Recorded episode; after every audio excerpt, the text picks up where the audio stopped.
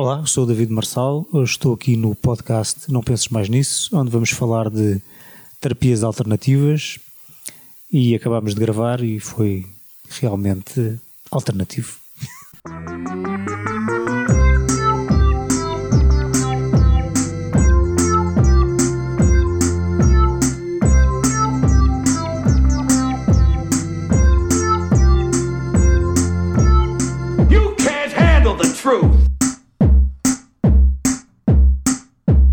Nós não gravávamos juntos desde 2019, não é? Mas eh, eu não tenho saudades. A saudade que o pessoal tinha deste tua mansão, meu Deus. É, estamos só, só conheceste a ala oeste. Depois ali para aquele lado fica os outros quartos, Ao leste. ténis. A casa da, da empregada, tudo isso é. Mas portanto estamos, estamos outra vez no estúdio do Finório. Está, está com isolamento muito melhor. Pois é, e estamos aqui, caros ouvintes, bem-vindos ao, ao estúdio da Venda Nova, onde o Finório muito simpaticamente nos recebeu para nos debruçarmos juntos sobre ideias incríveis para medicinas alternativas. Convosco estão os três médicos duvidosos do costume. Temos Judas com o seu sex appeal homeopático, já vai em 30 diluições sucessivas de 1 para 100, de uma amostra de Brad Pitt. Isso é misturado com água? Sim, sempre com água. Certeza que não é com azeite. E com pancadinhas. Ah, com... Se bem que o teu sex appeal é um bocadinho azeiteiro, sim. Mas já está a pensar nisso, calhar ficou azeite aqui neste caso. E Finório, que esteve dois anos convencido do sucesso da aromaterapia, razão pela qual deixou de tomar banho, até que os seus alunos começaram a desistir de assistir às aulas. Mas olha que poupa-se imenso dinheiro. Mas o princípio da aromaterapia cheira a mal? é? Não sei, não me interessa, mas eu sei que temos aqui quem saberá sobre isso. Hoje temos como convidado especialíssimo David Marçal, o cientista, comunicador de ciência e o provavelmente o gajo mais odiado pela comunidade de charlatães em Portugal. Ora, viva! Mas eu sou especialista em che- cheirar mal, é isso? Não... Mas é especialista em, em medicinas alternativas, em terapêuticas É, isso já. eh, de, eh, holísticas, incluindo, por exemplo, a aromaterapia, certamente. Tens umas luzes, não? Uns cheiros. Eu, pá, por acaso dessa não, nunca cheirei, mas eh, a minha questão com as terapias alternativas é sempre o nível de prova. Se isso apresentar ensaios clínicos, revisões sistemáticas da literatura que demonstrem uma eficácia para além de um placebo, não tenho nenhum problema, não é? Portanto, mas essa por acaso não, não conheço. Deve ser assim uma homeopatia com cheiros, não é? Assim, uma É, é, será, será. Aromas para tratamento. Conheço outras, conheço outras muito engraçadas, por exemplo, a auriculoterapia, que é aquela ideia que, a- que a orelha é como se fosse uma espécie de boneca voodoo, onde estão es- representadas todas as partes do corpo. Por exemplo, se tens um problema nos rins, espetas Faz com uma sentido. agulha na parte da orelha. A minha dúvida, que representa o rim, não é? A minha dúvida é sempre se a orelha tem um ponto que representa a própria orelha. Esse- E, esse- e essa orelha, e esse ponto tem um ponto. a- Oh meu Deus.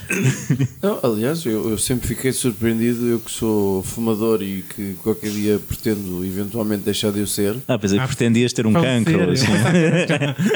Ah, não sei, estou a trabalhar para o cancro, isso estou, mas ah, há também um, um local qualquer eh, neste ponto do país em que tu levas um- uma picada de um alfinete nas orelhas. na orelha ou o que for e nunca mais te apetece fumar. É verdade, isso é uma clínica em Évora, salvo erro, não é? Sim, Pois isso faz- faz-me Isso é lembrar. acupuntura. A compu... A puncultura. É, a mas acupuntura. está num ponto Não, mas essa coisa do, seguir, eh, da, funcionou. da clínica de Évora é um bocado como aquela frase do Mark Twain: deixar de fumar é extremamente fácil, eu faço umas 20 vezes por dia. eu também já telefonei para lá para escrever um artigo para uma revista, que era a Notícias Magazine, na altura escrevia lá uma crónica sobre estas coisas e outras. E, e liguei para lá para saber como é que era, para poder escrever sobre isso. E foi engraçado que eu, assim que liguei para lá, só o atendimento telefónico, eu fiquei logo com vontade de deixar de fumar. E o que é curioso é que eu nunca fumei. A, a- a- a minha mãe acho que já, já foi um, levar umas agulhas para deixar de fumar. Sem sucesso. Tem que lá voltar novamente, com certeza. Cada vez larga lá 300 euros, não? Por Acho que não é tanto. Na altura, na altura quando eu liguei era menos, era mais low cost, era à volta de cento e tal. Sim, qualquer se coisa. levar as agulhas de casa também és capaz de poupar mais qualquer coisa. Ou usadas.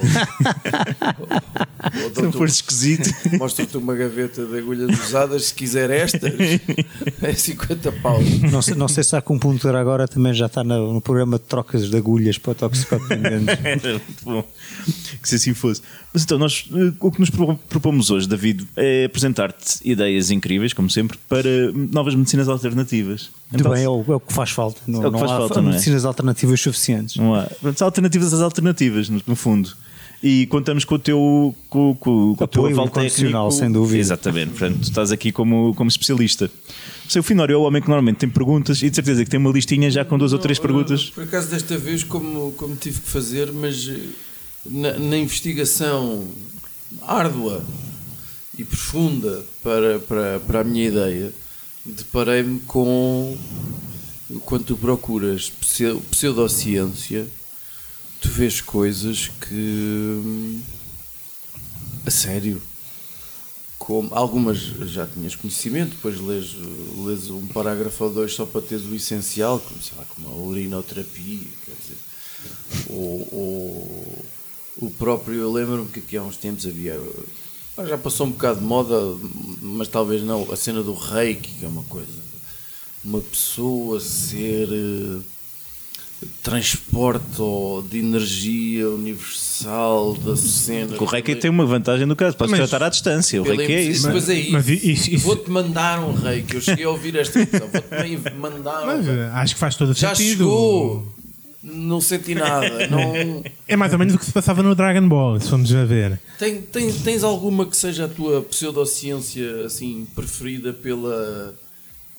sei Olha, lá, pela, pela, pela vontade de rir ou pela, ou pela forma como a coisa é construída ou pela. a minha preferida tenho que dizer que é um clássico, que é a homeopatia.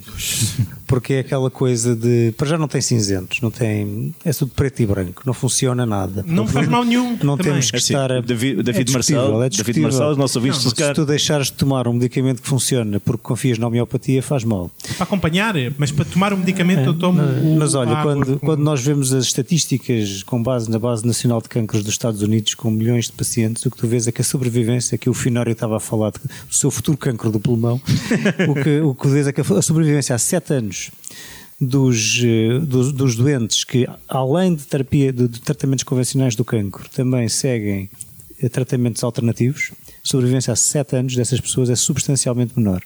Do que, e não estamos a falar de substituir, estamos a falar de usar como complemento. As razões para isso são várias. Uma das principais, segundo os autores desse artigo, é, é que é um artigo que já apresentei no Prós e Contras uma vez, com um debate famoso sobre terapias alternativas. Eh, eu depois posso pôr o link se vocês quiserem pôr nos comentários da- do vosso podcast, só para não dizerem que eu estou a falar aqui de artigos e tal, e artigos há muitos ao Palerma, que eu também, que eu também digo. Mas segundo os autores desse artigo, uma das causas para a sobrevivência há 7 anos mais baixa dos, ultra- dos utilizadores de terapias alternativas é a, a maior provável recusa a rondas adicionais de tratamentos convencionais do cancro e o atraso no tratamento convencional do cancro. Portanto, não, é- não é assim tão, tão, tão inócuo, potencialmente. Não, e homeopatia eu gosto muito porque se baseia em três princípios. Um é a ideia que uma substância ah, que causa um sintoma numa, posição, numa, numa pessoa saudável cura esse mesmo sintoma numa pessoa doente. Portanto, é a ideia que se eu tiver cirrose alcoólica posso tratá-la com uns bons litros de, de bagaço ou de aguardente de cana. Claro que não havia muitas pessoas na segunda consulta, se fosse só este o princípio. O segundo princípio é o das diluições in- infinitesimais, ou seja, quanto mais é diluída mais é for uma substância, mais eficaz ela é. Portanto, se eu tiver mesmo uma doença grave, deito uma gota de qualquer coisa numa piscina e depois bebo um pirulito. Sim. Portanto, é- e pode Mas- ser mesmo qualquer coisa. Porque a água tem memória, não é? É uma, é uma teoria, porque a homeopatia, quando foi inventada, o Samuel Hahnemann, que foi o médico que inventou isto, alemão, ele ainda não sabia bem que há uma quantidade limitada de átomos e moléculas numa determinada quantidade de matéria. Portanto, nós não podemos continuar a diluir, ou seja, a dividir infinitamente uma determinada quantidade de matéria, porque às tantas ficamos com menos do que um átomo de Mas uma molécula. eu nunca tinha feito a experiência entre fazer xixi num balde e numa piscina. Era íntimo. questão do Arman não era as experiências, era mais a interpretação. Assim, temos, temos, não, não, convém que os nossos ouvintes saibam que temos entre nós uma pessoa que provavelmente tem um recorde do mundo de tomar comprimidos homeopáticos de uma vez, não é, David? Não sei se eu recordo do mundo, mas estou a trabalhar para isso. Eu, de vez em quando, faço uma coisa que é um suicídio homeopático. Portanto, tomo uma quantidade enorme de comprimidos homeopáticos para Define quantidade enorme. uma embalagem. Uma embalagem. Mas podia, porque é caro, aquilo é caro. Sou eu que tenho que pagar. Sou eu que tenho que pagar. Mas normalmente uma embalagem de um medicamento normal, a sério, com efeitos, não podes tomar assim uma embalagem inteira de ânimo leve. Hoje em dia faço isso em todos os semestres com os meus alunos. Uma aula em que faço, falo de pseudociência e, e pronto, e já fiz em mais circunstâncias. Fiz um lançamento do livro com o Car- de um livro com o Carlos Filhais e, e pronto. É, E o resultado disso? Eh, Nada. Nem nada, caganeira. Nem gases, nem o resultado disso é. tonturas ou alguma coisa. Não, aquelas bolinhas são doces, não é? Não, não, é, não tem grande resultado. Parecido, mini Smarties muito pequeninos, Smarties. Nem- nem- nem- Imagina, nem- imagina, nem Smarties. imagina Smarties palegos, é mais ou menos o tamanho. Portanto, Nem, nem quase para adocicar a boca serve. Pá, de ficar dá-se comer uma embalagem inteira como eu. Mas sai caro, pá. Sai muito caro. Sabes como eu faço isto para, nas minhas aulas todos os semestres? Não dá para pedir reembolso. Não, eu já tenho um desconto na farmácia. Eu conheço o farmacêutico, ele sabe para o que é que é e faz-me o desconto máximo. Porque ele também não. Pronto, ele sabe que aquilo não funciona, não é? Mas Exato. vende, que é o. Enfim, o trabalho dele, não é? Olha, eu, eu, eu, eu acho que estou em condições eh, de dizer que inventei aqui uma, uma, uma, uma terapia que é uma, uma mistura de nutrição com alguma coisa que eu não, não sei ainda explicar.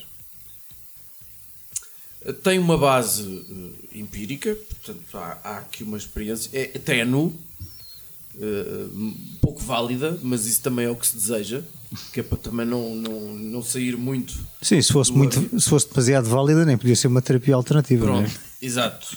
Eh, provavelmente Sabes o que é que se chama uma medicina alternativa que provou funcionar?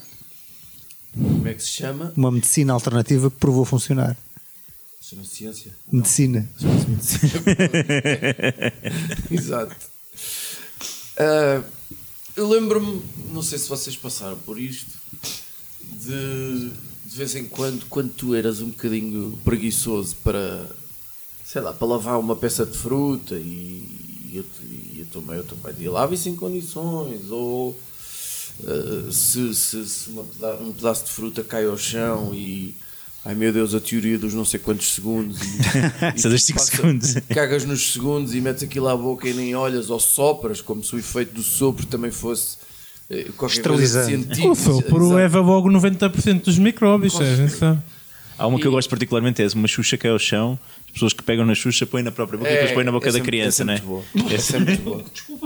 Essa é muito boa. Eh, isso e os efeitos da água também, que são desinfetantes e a nível de tudo. Mas isso dá-me muito jeito no meu trabalho, muitas vezes.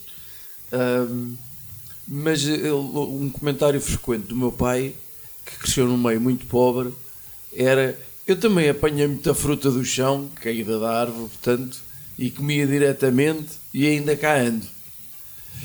Ahm, e, e, portanto, é com base neste tipo de, de, de observações que eu começo a apresentar uma, uma, uma terapia que eu acredito mesmo ter a capacidade de prolongar a vida, pelo menos até provarem o contrário, que não é difícil. Ciência não funciona assim. Normalmente não se prova o contrário. Se prova-se é o que tu queres provar. Mas eu, para fazer coisas sérias, não, não, Não contei contigo. contei comigo. Uma que eu acho que pode prolongar a vida com, com base em, em elementos nutritivos vários e que são questionáveis. E, tenho aqui assim cinco.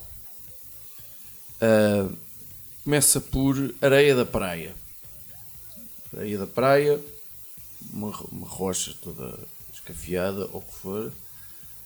Cola, cola UHU, daquela de, de batom ou líquida. Ah, pasta de dentes. Ah, borracha, daquela que serve para apagar escrita de, de grafite, de lápis. E por último, ranhoca. É um bocado a lógica do que não mata engorda, não é? Ranhoca.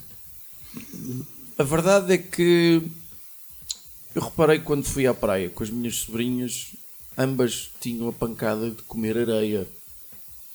Ou pelo menos descobrir aquilo. Eu, eu tive já vários alunos que já experimentaram comer cola, E snifar.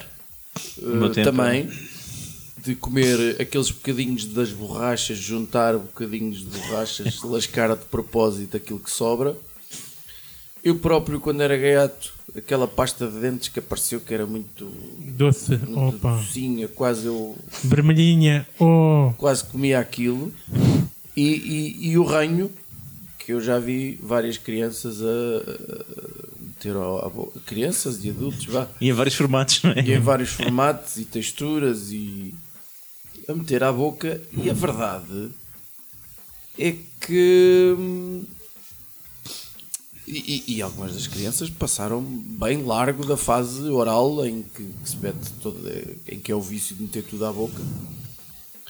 Não sei até que ponto devíamos aqui incluir pés e mãos, porque há crianças que gostam muito de meter os pés enquanto conseguem Os pés pelas mãos. os pés e- e- e as extremidades, portanto, enfiar aquilo tudo na boca. A verdade é que eu nunca vi ninguém morrer por causa disto ou passar mal por causa disto. Portanto, eu tenho que acreditar, e há aqui uma.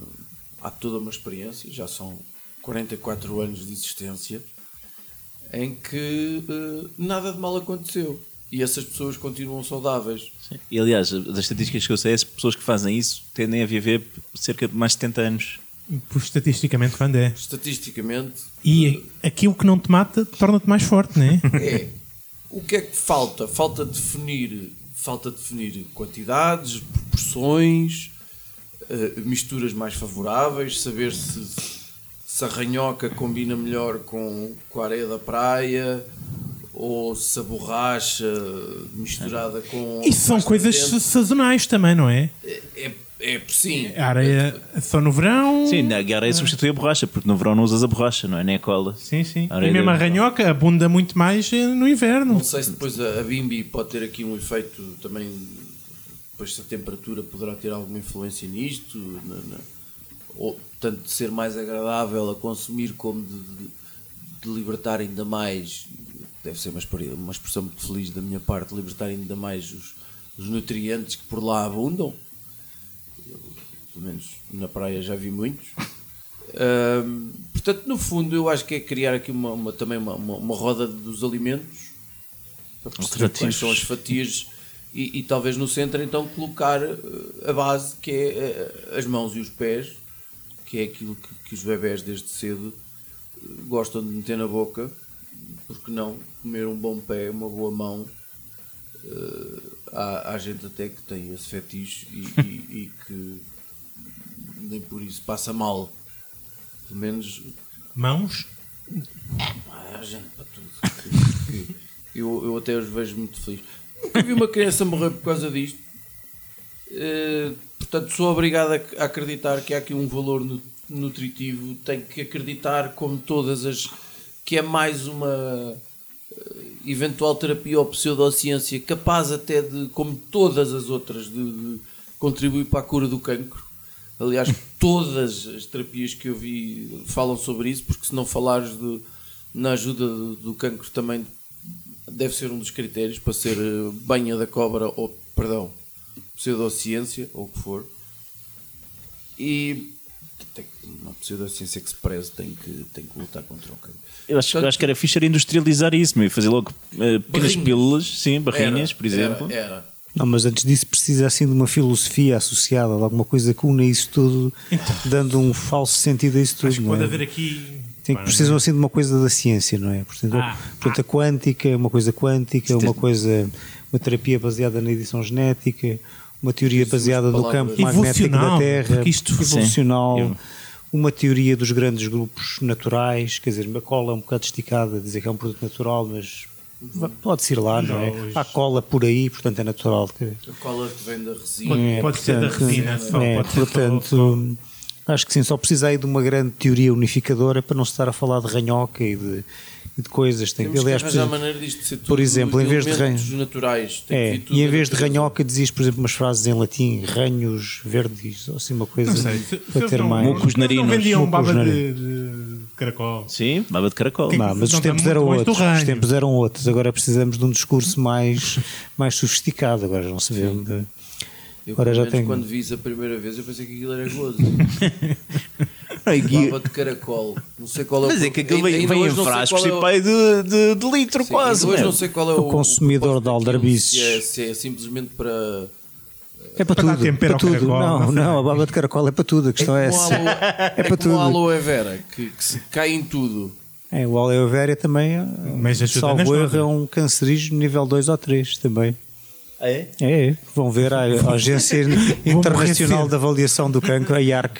International- Como assim? Usar qualquer merda que tenha aloe vera. Vai ver. Os- na- nos, nos relatórios da IARC, International Agency for Research in Cancer. O aloe vera, a luz do sol é a luz Mas do sol. A, a luz do sol é fator 1. pelo A luz do sol causa de cancro de certeza. Está provado em animais, está provado em humanos, tal como o tabaco. Portanto, O fumo da lareira também, sol. está para aí 2 ou 3. David, eu não sei se queria que continuasses porque vamos entrar, estamos a entrar muito num capítulo do Eu Era Feliz Quando Não Sabia. Já me chega a saber. Não, mas posso dizer, já agora posso dizer o a seguir, isto não é, não é necessariamente um problema, não é? O, ca- o, caso, o, o facto de uma coisa em determinadas quantidades poder eh, ter algumas provas de que, de que é cancerinogénico não significa que nós tenhamos de estar completamente isolados dessa coisa. Começar pela luz do sol, tu não, Posso Ah, não a fumar à a luz do sol e tudo uma ganda tanga, não é? também não disse isso, mas, mas repara, um câncer- o sol é um cancerígeno nível 1. Temos um nível de prova suficiente para saber que causa cancros em humanos. Não significa que, que bom, que, que devamos, evi- devemos evitar toda a luz do sol. Provavelmente isso não é uma boa ideia. Uh, Deixa-me aproveitar, há sempre uma, uma questão mais ou menos recorrente no nosso podcast, até por, por simpatia de alguns dos, dos nossos ouvintes, que é a astrologia. Tu tens uma.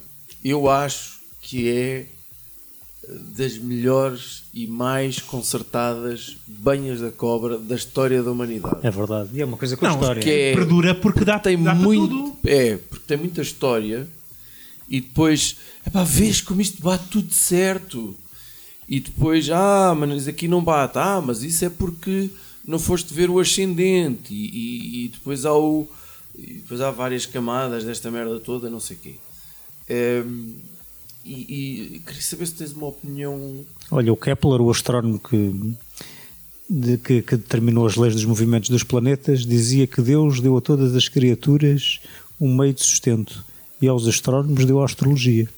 Que era, o que- ele dizia. O que é que eu tenho da astrologia? Bem, a astrologia está realmente enraizada na astronomia, portanto, na Idade Média não havia uma grande diferença entre a astronomia e a astrologia. Partia de facto da determinação da posição dos astros no céu, que é a ciência central da Idade Média praticada essencialmente por monges e abades nos mosteiros, que procuravam compreender os movimentos do céu, essencialmente porque precisavam saber que dia é hoje e que horas são, e isso, para isso voltavam-se para o céu, tanto para relógios de sol, como para saber a estação do ano através das estrelas que apareciam no horizonte ou não, portanto houve aí um grande estudo. E como parte desse, hum, dessa atividade, que nessa altura procurava-se relacionar o conhecimento da astronomia, que era aquele que era mais sistematizado, mais desenvolvido, hum, com praticamente todas as áreas do, do conhecimento. Portanto, mesmo a medicina da Idade Média relacionava a astrologia com a prática médica. Havia alturas do ano melhores para tomar unguentos ou fazer sangrias ou coisas, portanto, uma tentativa de credibilizar essas práticas com base na única coisa que se podia realmente comprovar, que era olhando para o céu e vendo onde é que estão certas constelações. Mas tem essa história. Uh, portanto, ela coexiste como Uh, até durante bem coexiste até hoje não é mas mas mesmo na Idade Média havia muitos críticos dessa forma da astrologia a forma da astrologia que nós bem, a astrologia tinha várias componentes não é? tinha uma componente de prever grandes tendências uh, se uma guerra ia ter sucesso ou não de prever as produções agrícolas um bocadinho como a borda d'água hoje em dia não é e depois tinha também uma componente mais pessoal não é e essa componente mais pessoal um, que é agora o que nós tentamos o, que nós- ficou. o que nós vemos nos horóscopos essa, essa mesmo na altura havia, havia já bastantes críticos dela. Portanto, a astrologia tem história, já teve, já teve ligada à astronomia, Tem algumas coisas curiosas, como nós ainda, ainda partimos de, o- os signos, ainda partem de constelações do céu que já não estão no firmamento na altura em que as pessoas com esses signos nascem hoje em dia, porque entretanto houve mo- movimentos eh, dos astros muito lentos ao longo dos últimos, dos últimos séculos e, ou dos últimos milhares de anos, porque na verdade a, astrologia é bastante mais antiga, estou a falar da Idade Média, mas ela vai mais atrás. E portanto tem essa curiosidade, não bate certo com a posição dos astros hoje em dia. Eh, não é fácil de encontrar um mecanismo pelo qual estrelas que estão muitíssimo longe pudessem influenciar-nos, até mesmo a própria Lua, não é? Portanto, a Lua, no- na altura do nascimento do- de um bebê, exerce uma certa gravidade eh, no bebê, mas, mas o obstetra que está, que está a acompanhar a mãe nesse nascimento também. E a influência do obstetra é maior porque o obstetra está mais perto. Portanto, hum, mas as pessoas gostam da astrologia, é muito curioso, é uma, é uma pseudociência que tem um estatuto muito especial. Só, há- só há poucos dias é que o público decidiu deixar de publicar horóscopos. Ah, deixou? Mas é notável, sim, mas é notável que durante o público foi fundado, salvo em 1990, 92, considerado um jornal de, de- Referência. de referência, com, uma das, com a melhor secção de ciência do país desde sempre, com redações de ciência Sim, sim, grandes Muitas capas, e, e que manteve a astrologia até à semana passada. Portanto, tinhas a ciência no público, ehm, nas secções de ciência e tal, lias sobre a ciência e depois passavas umas páginas e vias o que é que os capricórnios podiam esperar para a semana ou ou hoje. Ou... Eu comecei a escrever aos 16 anos numa revista chamada Fórum Estudante, que ainda existe. Ver, o David só começou a escrever aos 16, portanto, pessoas que conseguem escrever a partir dos 5, 6 anos têm, podem chegar para a ciência também. é? Pessoas que só aprendem aos 16 conseguem lá chegar. E então, hum, o que aconteceu? Eu, eu gosto tantas comecei a fazer uma, uma série de coisas criativas na Fórum Estudante e uma delas era uma secção de, de horóscopos humorísticos que se chamavam horoscopos, se- copos de copos de beber copos, não é? E eu tinha um pseudónimo que era o Vovô Conga, que supostamente é um grande cientista, espiritualista de, e que escrevia uns horóscopos, eu escrevia, não é? Em nome do Vovô Conga, um, uns horóscopos humorísticos. Ah, e é engraçado, aquilo era obviamente assumidamente inventado, mas eu conhecia pessoas que diziam que a primeira coisa que iam ver na Fórum Estudante era o seu horóscopo. Olha, e Judas, tu trazes também uma, uma terapia alternativa aqui para, para o David ajuizar e poder eh, destruir no prós e contras daqui a uns anos? Eu, eu trago uma terapia que não é suposto ser eh, alternativa. Era uma terapia que era quase mainstream aqui há muito tempo atrás. Portanto, eu acho que na tradição é que está o ganho, né? acho que é preciso voltar para trás, voltar ao que é, norm, o que era normal, isto é tudo anormal, está andando assim. E, e, portanto, o que é que eu fiz? Liguei-me para uma nova tecnologia, que é as- estas inteligências artificiais. E hoje em dia há umas inteligências artificiais que te deixam falar com personagens históricos, eh, de- personagens históricos e qualquer outras pessoas não históricas, para dizer a verdade. Encontras de tudo. Mas basicamente o pessoal programa ah, a inteligência artificial para responder como se fosse determinada pessoa com conhecimentos que essa pessoa teria. Muito engraçado. Então com quem é que eu fui falar? Ah, com um dos maiores génios de sempre, claro, eu não faço por menos. Eu fui falar com Isaac Newton. Hum? Um gajo extremamente inteligente, toda a gente sabe. É o senhor da maçã? Inventou uh, puré de maçã. Inventou a maçã gravidade, não é? existia Inventou a gravidade. Antes dele, toda a gente, ui, uh, flutuar no ar, que era uma maravilha. e o gajo cortou logo com isso. Uh, e portanto, um gajo que faz uma coisa dessas é um gajo que sabe sobre tudo, não é? Hum, Um gajo que é muito bom numa coisa, de certeza que é muito bom na medicina também. E eu fui-lhe perguntar: Olha, o que é que tu sabes de medicina e o caraças? E o gajo disse-me que tinha estudado muita medicina. Eu, ah, fiquei intrigado, estudaste muita medicina. Sim, porque aparentemente o- isto de física e cálculo era um hobby para o, para o Newton. O que eu gostava mesmo era da alquimia. não, não, não falámos sobre isso. Ou de gajos? Não vamos sobre isso. Eu tenho uma conversa com o meu pai durante esta semana e depois digo-te o que é, que- o que é que ele prefere. Ah, e portanto, eu gostava mesmo era da alquimia. Isto é de. de- é, é aquela hum, ciência que, que havia antigamente de tentar encontrar a Pedra filosofal. pe- pe- pedra filosofal. Então, eu, eu queria uma, um- uma, uma pedra, um- uma substância que pudesse transformar metais em ouro e eh, curar todas as doenças. E produzir o elixir, O da, elixir. da eterna juventude. Portanto, é uma coisa que me pareceu. Olha, isto em princípio deve dar jeito. O Sérgio Godinho fez isso. Uma coisa, Produziu o Elixir da Eterna. É dele. Pronto. uma coisa que cura todas as doenças é uma medicina muito alternativa. Então comecei à procura e o que é que eu achei? O que é que o, o, o Sr. Isaac Newton não tinha na altura? Não, não, não tinha acesso à inteligência artificial como eu tenho hoje em dia. E portanto, eu, eu fui falar com outras grandes inteligências de- da história uh, para ver o que é que eles sabiam de medicina para tirar umas dicas sobre o que é que eu precisava de juntar para fazer uma, um- uma substância que pudesse ser uh, uma pedra filosofal. Foste falar com a Siri. Eu imagino que isto depois possa ser inserido, talvez por supositório, que é porque o Fih já estava a fazer coisas para pôr na boca. Eu vou variar um bocadinho e vamos eh, assumir que isto é para inserção via supositório. E portanto, não fui falar com a Siri, mas fui falar com o pai da Siri. Ok? Eh, não sei. Estou fora. Tem, tem mãe? Sinório. O que é a Siri? Vais falar com o Steve Jobs. Obrigado! É porque Ah, é o homem já morreu, é só por isso que. É uma- Eu! Daí foi falar com a inteligência Mas eu fui artificial. falar com a inteligência artificial que responde como o Steve Jobs. É uma, beli- é uma belíssima escolha para, termos, para temas de saúde. Exatamente. Como sempre, um tipo que é um gênio numa coisa e o, e o Steve Jobs era um gênio em fazer dinheiro, é com certeza um gênio em tudo o resto. E portanto eu fui-lhe perguntar ao Steve o que é que tu sabes sobre medicina. E ele disse-me por acaso que até tinha morrido de cancro, mas que eu tinha sido sempre muito a favor dos bens eh, medicinais da fruta. E portanto, eu, oh, vá, fruta, faz bem à saúde, vai curar todas as doenças. Eu perguntei, então, Steve, dá-me aí umas frutas para eu poder fazer uh, a minha. Batido. uh, uh, uh, uh, uma coisa que possa curar tudo.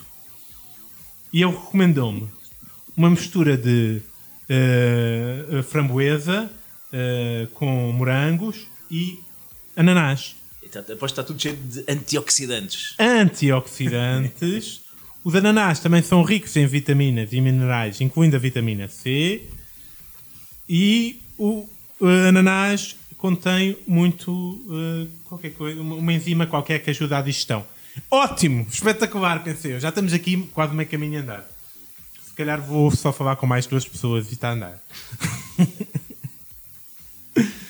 Então eu pensei, bom, vamos. Já falei com, com, com um gajo muito antigo, já falei com um gajo mais novo. O que é que eu tenho que falar? Com um gajo ainda mais antigo. Mas o que é que tu acabaste por descobrir falando com o Isaac Newton que eu não percebi? Que era uma boa ideia filosofal. A seguir a ideia dele de descobrir uma, uma Ah, cura para tudo, ok. a pedra filosofal. Ok, ok, ok. Ok? E agora está à procura de ingredientes. Caros ouvintes, Ok. isto é podcast explicado. Agradeço. Portanto, já temos frutas para ingredientes. Portanto, eu fui perguntar também a um gajo que sabia muito de, de- de tudo o que havia na época, o Platão, né? O que é que ele sabia também de medicina, né? E o que é que ele me falou? Falou-me de umas grandes confusões. Ah, que ah, o bem-estar das pessoas é baseado em quatro humores. ah, a cobra, o não sei o quê. o Platão que fez um bom banquete. Não sei. Hoje. A piada que eu acabei de fazer. Fez um bom banquete, sim senhora. E, ah, ok, então tínhamos o, a, cobra, o, o humor sanguíneo, o humor fleumático e o humor melancólico. E cada um destes humores era regido por um líquido e estes líquidos eram divididos em quatro também no corpo, a bilis negra, a fleuma, o sangue. Não interessa, pronto. Uma teoria muito bem montada me pareceu. Eh, humores e, portanto, o balanceamento dos humores é que determina o teu bem-estar. Eu pensei, de certeza que é isto, isto cura tudo.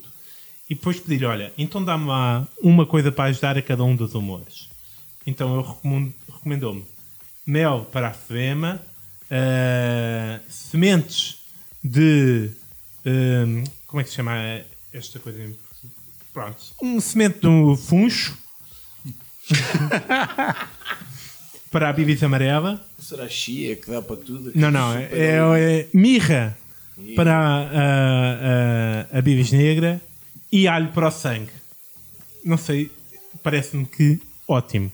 Alho para o sangue, sangue o quê? O que é que atrai? Vampiro. Vampiro sente o alho, puma, está fora.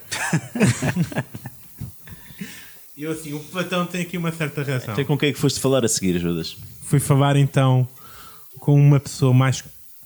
Uma pessoa que influenciou muito a modernidade e influenciou também o próprio Steve Jobs.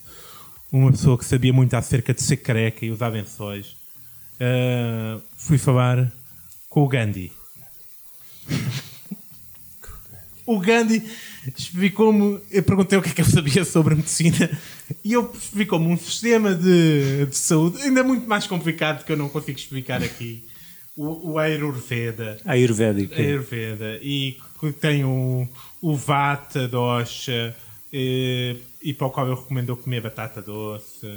Uh, o Pita Dosha uh, que recomendou comer mamão e o Kappa Dosha que recomendou comer uh, o que é que é isto?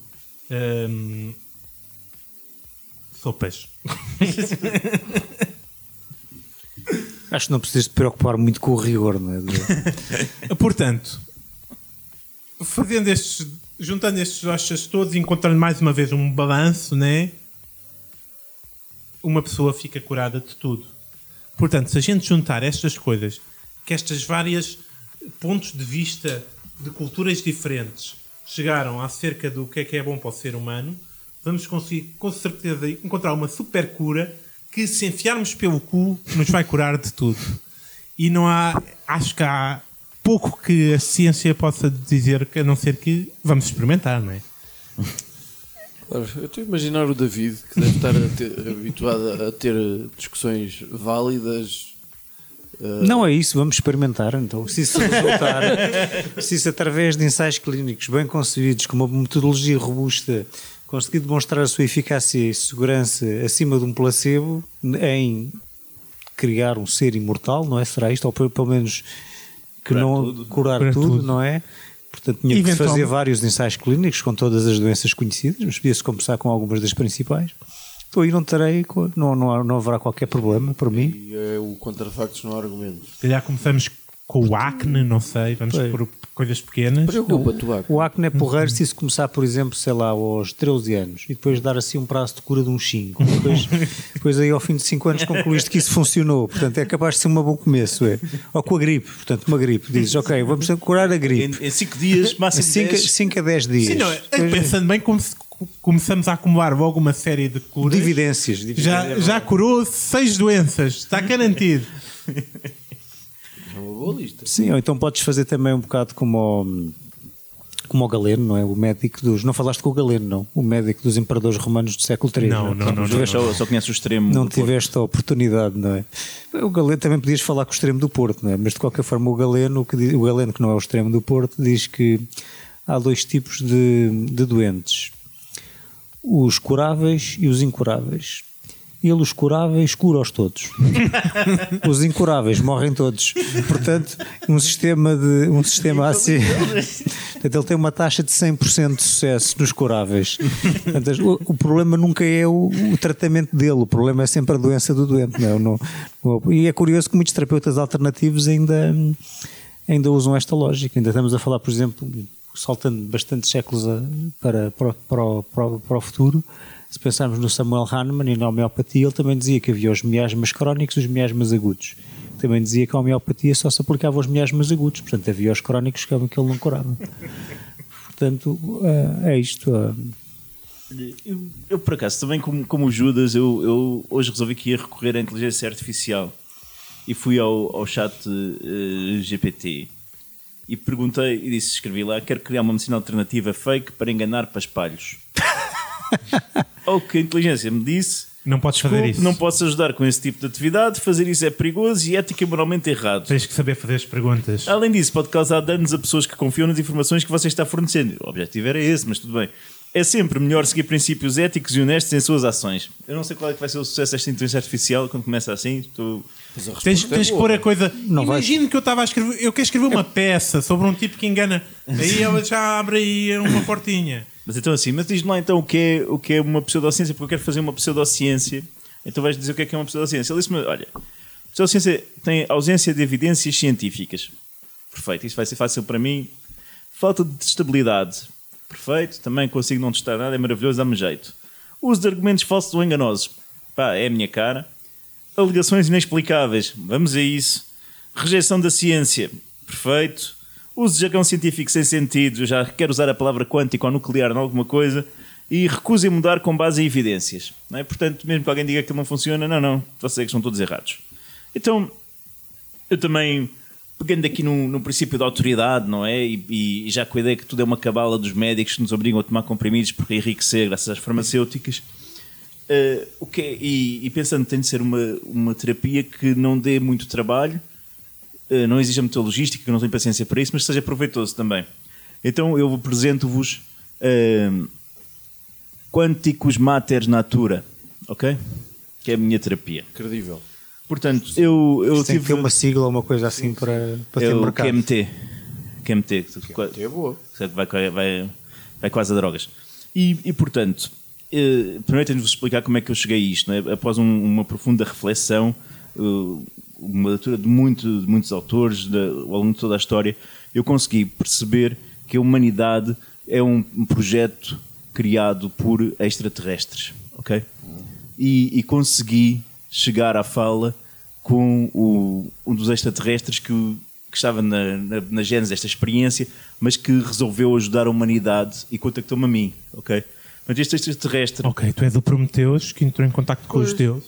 este Onde extraterrestre, é que eu vi assim em redes já? este extraterrestre é o, é o Zor. Isto foi um pedido ao, ao chat GPT, arranja-me uma história de um extraterrestre que ajudou a humanidade. Ele deu uma história do Zor, que veio de um planeta muito avançado tecnologicamente, visitou a Terra e ficou chocado ao ver a quantidade de doença e sofrimento que os seres humanos enfrentavam e determinado a ajudar, Zor retornou ao seu planeta, passou anos pesquisando e desenvolvendo uma cura para todas as doenças conhecidas. E passou-me a mim, como obviamente o, o modelo a seguir por toda a humanidade, ele passou-me a cura. Ok, o que é a cura? A cura. Portanto, a cura primeiro não é para toda a gente. Ok? Eh, a nossa sociedade, Ao menos o Judas preocupou-se com isso. a nossa sociedade, Sim, era- a nossa sociedade está muito Tudo coisas que toda a gente conseguia arranjar e, Nossa- e meter no cu.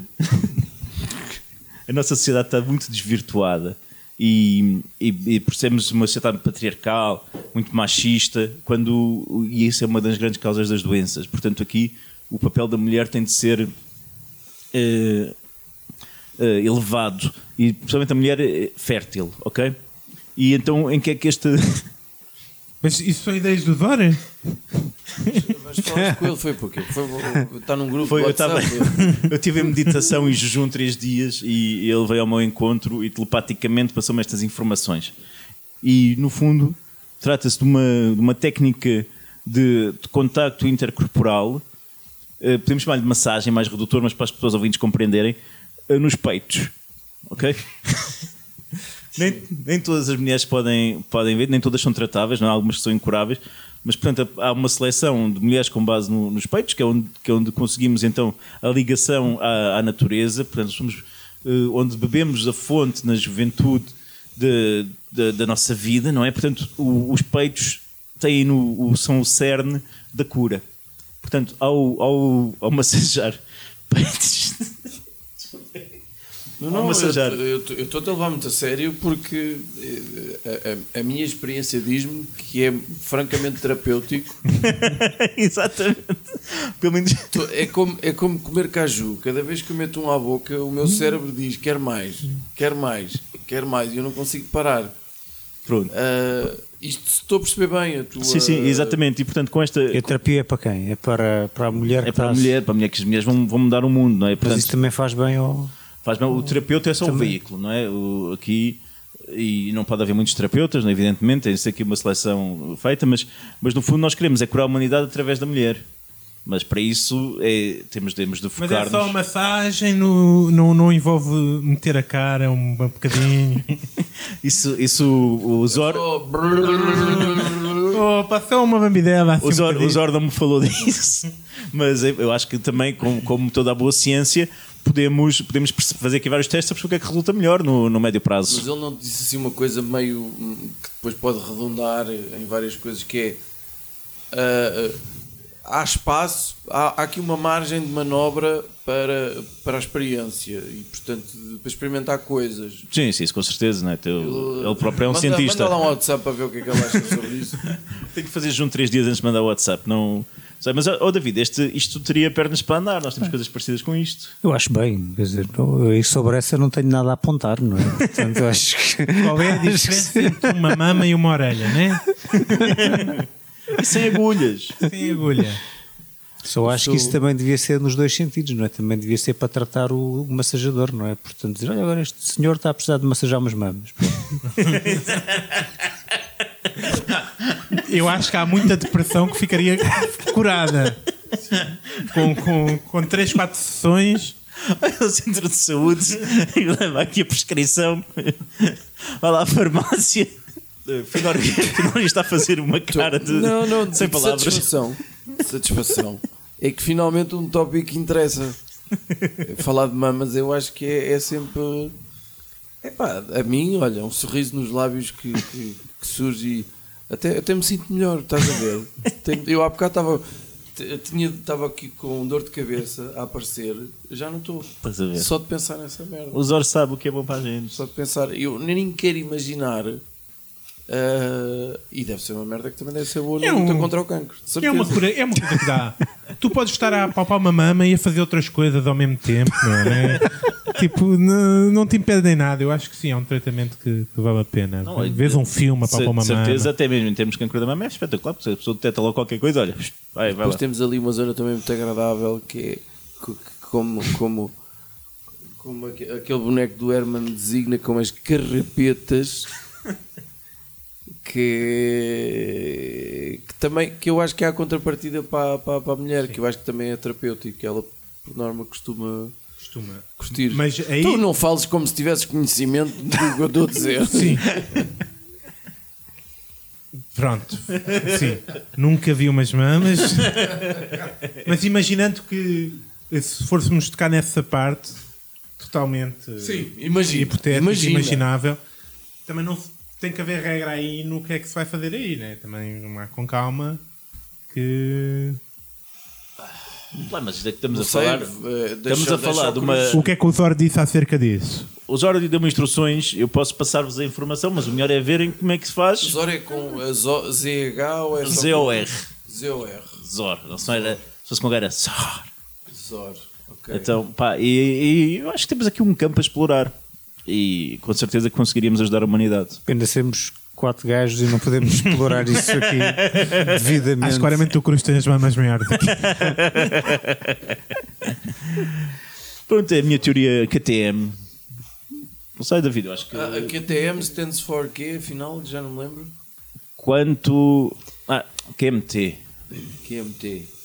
Que era aquela expressão em latim que tu tens aí debaixo da língua. Quanto mater nature. Ah. Não sei se até essa merda não está. Isto devia ser qualquer coisa como M, A, M, A, S, assim, uma, uma sigla que fosse dar aí, não? Não, precisas de umas vogais. aí. Magnética, amplificação, maximizada, amplificada, Astral. eh, simplificada, qualquer coisa assim. E depois abres umas, cl- umas clínicas iluminadas em tons Sim. amarelos. Isto, isto, no fundo, esta minha ideia foi uma, uma homenagem ao, ao grande artista que nós tivemos há uns anos atrás que começou a fazer mamografias por satélite, não é? Foi uma artista, assim. Isto é uma história. Foi em, Bartolomeu de Messinos, Conselho de Silves, houve uma, uma senhora que telefonou a Tu vives bem com estas merdas todas que tu sabes que existe e com esta charlatanice toda, tu, tu dormes bem à noite e tal. Durmo para desabafar, escrevo livros e coisas sobre isto. Ok, e, que pronto, é que é para para, para deitar cá para, para fora, não é? não é? para não estar a impingir isto em, enfim, em ambientes sociais e tal. Isto não cria muito bom ambiente.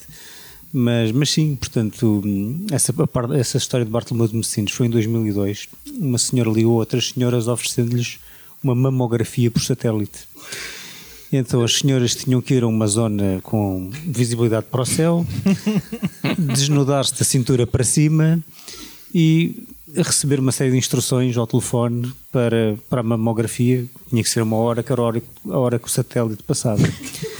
Também havia, às vezes, eh, exames em conjunto, portanto, havia assim vários pares de mamas em simultâneo a serem examinados. E depois a senhora ligava às outras senhoras à noite e dizia-lhes que tinha gost- tirado muito partido, muito prazer de as ter observado com binóculos. Mas isto é uma já uma tem, todo, tem os dois sinais da pseudociência, que é uma figura de autoridade, que é uma- alguém que se apresenta como médico, e um, um uso de calão, jargão científico sem Tecnologia sentido, que neste caso era a tecnologia inovadora do satélite. Em que escala é que isso resultou? Ou- Resultou o sério? suficiente para, para ter aparecido nas notícias Sim, sim. E, para, e para vários órgãos de comunicação social terem, terem conseguido falar com algumas destas mulheres, algumas com a voz distorcida e a cara tapada, porque ninguém quer assumir que fez uma coisa destas, mas, mas, mas resultou o suficiente para, se fizerem uma pesquisa em mamografia por satélite, vão encontrar esta era história. Nas notícias na altura, eu lembro-me muito bem, muito bem disto. Mas pronto, foi, foi que ficou aqui a, minha homenagem.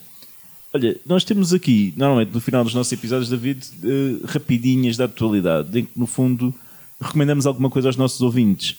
Eh, não sei se traz alguma coisa a comentar, mas com certeza Judas terá alguma série coreana da Netflix para recomendar. Não. Não? Tenho muito pior. Vocês lembram-se ahm, daquele reality show que eu disse que ia acontecer e que devia acontecer em Portugal? O Milf Manor. Eu tenho muito Manor ou Manure? Não. Manor. Manor, A mansão. Ah, Ok. não é Manure Já de- começou nos não- Estados Unidos. Não é Manure de Strumo, não. Ah, o, que é que- o- o programa tem um twist. Ok? Uh, MILF, Mansão das MILFs. Qual é o twist? Então, é uma mansão onde várias senhoras que já foram mães e com idade para cima, quarentonas para cinquentonas, digamos assim, Mas aceitáveis. ace- com níveis de aceitação diferentes umas das outras, assim, mas aceitáveis, ah, ah, se apresentam para ser ah, seduzidas e seduzir uma série de jovens, homens jovens. Qual é o twist? Os, hom- os rapazes são todos filhos das senhoras. Uns dos outros. Não. Então, portanto, de, de- de- é que um- é, cada senhora tem um filho e o filho também vai para o programa. Oh meu Deus.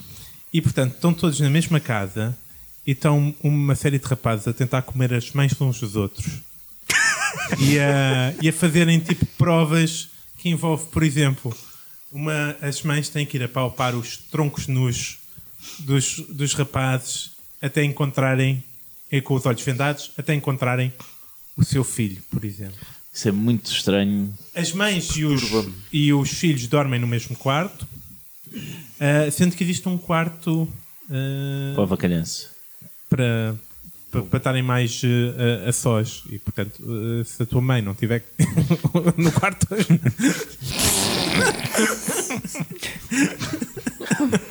E quem é, quem é que ganha o programa, Judas? eu não sei quem ganha. Alguém ganha. Ganha, ganha quem participa. Ainda só vi um, um zoom. Ganha quem participa, De ganha dois quem programas. fatura, quem tira uma Ah, lasca. e- Portanto, por causa disso, recomendo o fim da humanidade em geral. e urinoterapia, porque eh, há quem goste de, de um pouco de xixi. Pronto, é isso.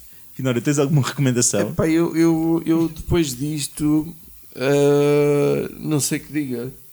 Mas, ah, portanto, isso é um programa e está aí para o ar. É um programa no eh, da Burning eh, Channel, no TLC. Learning. Da Burning Channel. Ainda não chegou cá, ou da Burning Channel cá. Estou muito atento para quando chegar. Ok. Ah, eu vou, é, é muito breve, vou recomendar o Last of Us. Já percebi que não vai ser uma cena absolutamente incrível porque já há demasiadas eh, séries relacionadas com zombies e o fim da humanidade. Desta vez é provocado por um fungo, tal como era no jogo de vídeo. O jogo de vídeo é, é francamente bom, eu joguei.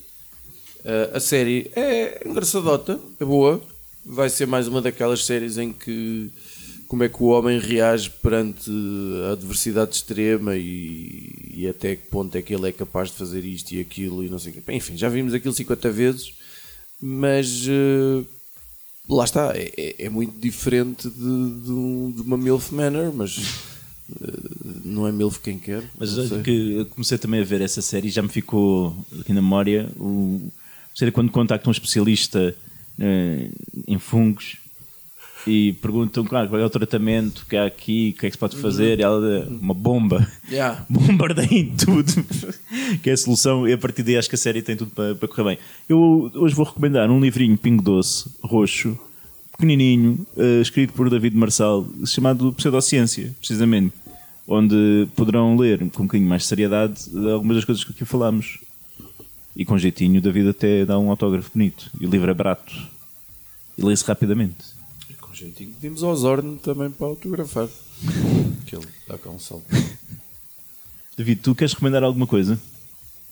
Hum, estava a ouvir-vos como inspiração, não sei bem o que é que recomendo, não é? Mas posso recomendar hum, também um livro, o livro do Lee McIntyre, que é um filósofo da ciência americano, que tem um livro chamado, um livro recente chamado Como Falar com um Negacionista. De alguma forma, ele começa, começa o livro a contar a sua experiência numa, numa conferência da Flat Earth Society, em que ele vai, Flat, peço desculpa, Flat Earth International Conference.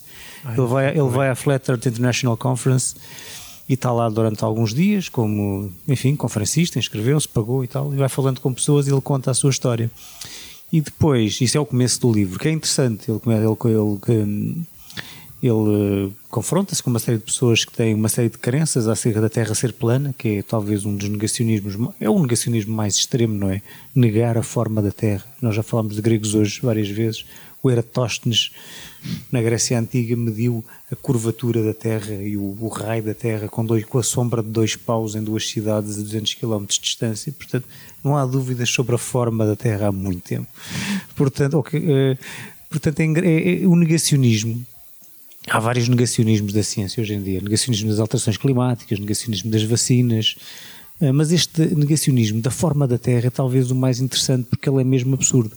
E porque as pessoas que acreditam nestas coisas estão sujeitas ao ostracismo, estão sujeitas a serem ridicularizadas. Portanto, a, questão que se põe é porque é que os negacionistas escolhem ser negacionistas ou se tornam negacionistas, qual é que é a sua estrutura de argumentação e, segundo Lee McIntyre, como é que, como é que nós podemos contrariar isso. Eh, Estamos a falar de uma estrutura de argumentação que é extremamente frágil, portanto, eu agora não vou entrar em detalhes, mas é extremamente frágil, portanto, não tem qualquer consistência, muito baseada em double standards e todas as provas eh, a favor são, não têm qualquer escrutínio, as provas contra são escrutinadas até um ponto em que se torna impossível chegar a uma conclusão final. Um, e pronto, recomendo como falar com um negacionista do Lee McIntyre. Eu acho que há muito nessas coisas, David, não sei se concordas, mas é um bocadinho quase a questão do, do culto no sentido de- da tribo. Nós, nós sabemos, eu sei e, e sabemos Sim. mais, os outros estão todos errados e nós. Exato. não é? O, o que- o que eu gosto no- na, na Terra Plana, o que eu gosto, o que eu gosto, o que eu acho engraçado na Terra Plana, nós vimos aquele documentário da, da Terra Plana, não sei se se lembram. Nós vimos um documentário feito por terraplanistas, atenção. E, e, e o documentário acabava com, com um rap, era nos créditos finais. E no rap o gajo dizia, entre outras coisas, tipo, como era de, de várias mentiras que se estavam a contar, não é? Não é só a Terra ser, porque a Terra ser plana é uma grande mentira. Isto abre portas para tudo, não é? Terra ser redonda, que estou a A Terra dizer. ser redonda é uma grande mentira, portanto abre portas para tudo ser grandes mentiras. Então o gajo contava lá, ah, e o Hitler era um gajo fixe, podem pesquisar. E, e, tipo, assim no meio, ali no meio do rap tinha, yeah, o Hitler era fixe. E eu acho que, a- que a Terra plana é uma coisa tão absurdo que é, é uma. há- necessita de uma, de uma mentira tão grande que abre a porta para tudo. Valida tudo, não é? Não, eu gostava de dar o meu feedback. Eu, eu sou mega fã dos terraplanistas porque eu gosto muito de uma boa chalupada, mas tive uma experiência interessante há poucas semanas. Nesta altura, tivemos recentemente eh, no meu trabalho, eu estive a dar as, as várias representações da Terra e sistema solar, os planetas. a, a comprovação de que a Terra é redonda, Fernando Magalhães, viagem de circunnavegação, as fotografias tiradas por satélite, os astronautas, não sei o quê, até que cheguei à altura, sim, porque hum, não sei se sabem, mas ainda há pessoas, há pessoas que, que acham que a Terra é plana, portanto, que chega ali uma altura e acaba. E uma porção enorme dos meus alunos desmanchou-se a rir Isso é bom sinal. são de 9 anos, acharam, e não foi propriamente pela, porque eu estava a, a ser engraçado, é porque eles acharam, portanto, chega ali uma parte que acaba. Sabes, que- sabes que houve, a pedido do Lee McIntyre, ou na, sequência de uma interação com o Lee McIntyre, houve um físico de uma universidade dos Estados Unidos que criou um modelo computacional e matemático em que ele cri- cri- criou realmente uma simulação daquilo que seria a Terra plana de acordo com estas crenças negacionistas, para que eles próprios pudessem ver todas as incons- inconsistências e incoerências dessa, dessa ideia, porque aquilo não.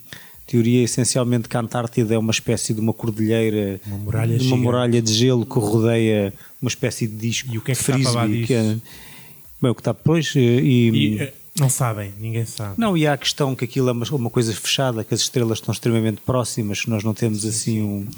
Mas todo esse modelo foi criado por um físico para que os próprios terraplanistas pudessem olhar para aquilo e ver que aquilo não batia nada certo, não é? E o Lee McIntyre também contou uma história que às tantas ele conseguiu jantar com um terraplanista. E ele foi argumentando com o terraplanista, que era um terraplanista importante, era um que tinha dado ali uma keynote, uma, uma conferência importante na, na conferência. E às tantas ele começou a tentar convencê-lo ah, acerca da forma da Terra, ah, com um voo grande, com um voo entre hum, a América do Norte e, e a Austrália, uma coisa desse tipo, que supostamente, se a Terra fosse como eles diziam, Demorava nunca- muito mais tempo. demorava muito mais tempo. E o negacionista con- concordou, e ele pagava-lhe o bilhete, e o negacionista con- concordou até certo ponto, mas depois recuou. Depois disse: Não, não, eu não vou fazer isso consigo. Porque, porque o o Lee McIntyre propôs-lhe o, o que é que, para si, eh, o faria mudar de ideias. Porque a questão é que os terraplanistas argumentam muito com a ideia da prova. Eles dizem que são as provas, olhem para as provas e não sei o quê. Portanto, isso abre ali uma porta, do ponto de vista da argumentação, é encontrar de facto uma experiência com a qual eles possam dizer isto faria de mudar de ideias. E se essa experiência for executável, à partida pelo menos conseguia-se arranjar ali uma, uma falha. Aliás, já houve vários terraplanistas a quererem fazer experiências. Houve uns que fizeram. Há uns que fizeram experiências a provar que a Terra era redonda. Pois, exatamente. E houve um que morreu porque criou, criou um um foguetão, foguetão. mas esse dizia que mudava de ideias. Esse dizia que se chegasse lá acima, e se visse uma bola, que voltava para cá para baixo e dizia foi pena ele não ter voltado. Portanto, mas em todos os aspectos. Mas pronto, eu recomendo o livro do Lee McIntyre. Muito obrigado, David. Olha, obrigado por ter estado aqui connosco os nossos ouvintes não se assustem com o que está aí, simplesmente, olha, não, não pensei mais nisso.